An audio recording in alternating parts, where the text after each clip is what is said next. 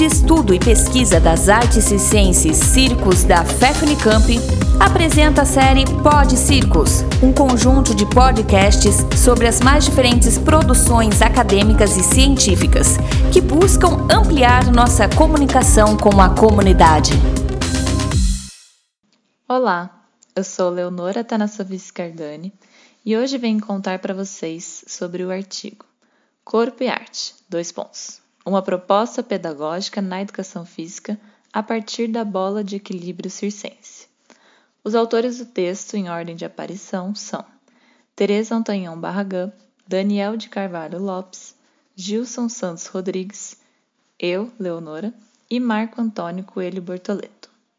O artigo está publicado na revista Educação Física e Ciência, volume 21, número 2, data de abril a junho de 2019. É um periódico da Universidade Nacional de La Plata, Argentina. Partimos de um objetivo primário: ampliar o debate pedagógico no sentido de uma abordagem mais diversificada das atividades circenses quando tratada no âmbito escolar.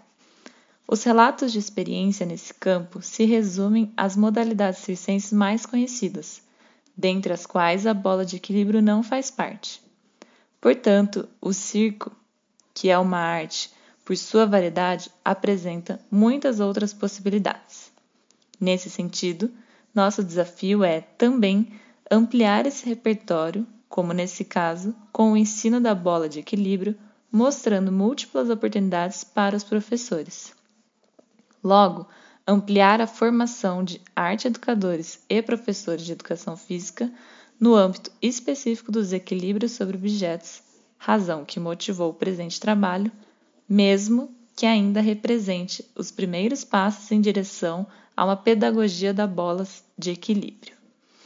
Por isso, ao longo desse texto, tivemos a preocupação no detalhamento do aparelho, com redobrada atenção às questões didáticas e, sobretudo, a redundância na exposição das questões de segurança. Isso sem deixar de dar atenção à dimensão artístico-expressiva dessas práticas. Entendemos que o sistematizar e compartilhar de nossas experiências pode ajudar outros profissionais a superarem as dificuldades que, porventura, possam aparecer no trato com o circo no contexto escolar. Com efeito, Toda vez que tomamos conhecimento de alguém dando materialidade à pedagogia das atividades circenses, sentimos a necessidade de dialogar, e foi essa motivação que norteou esse trabalho.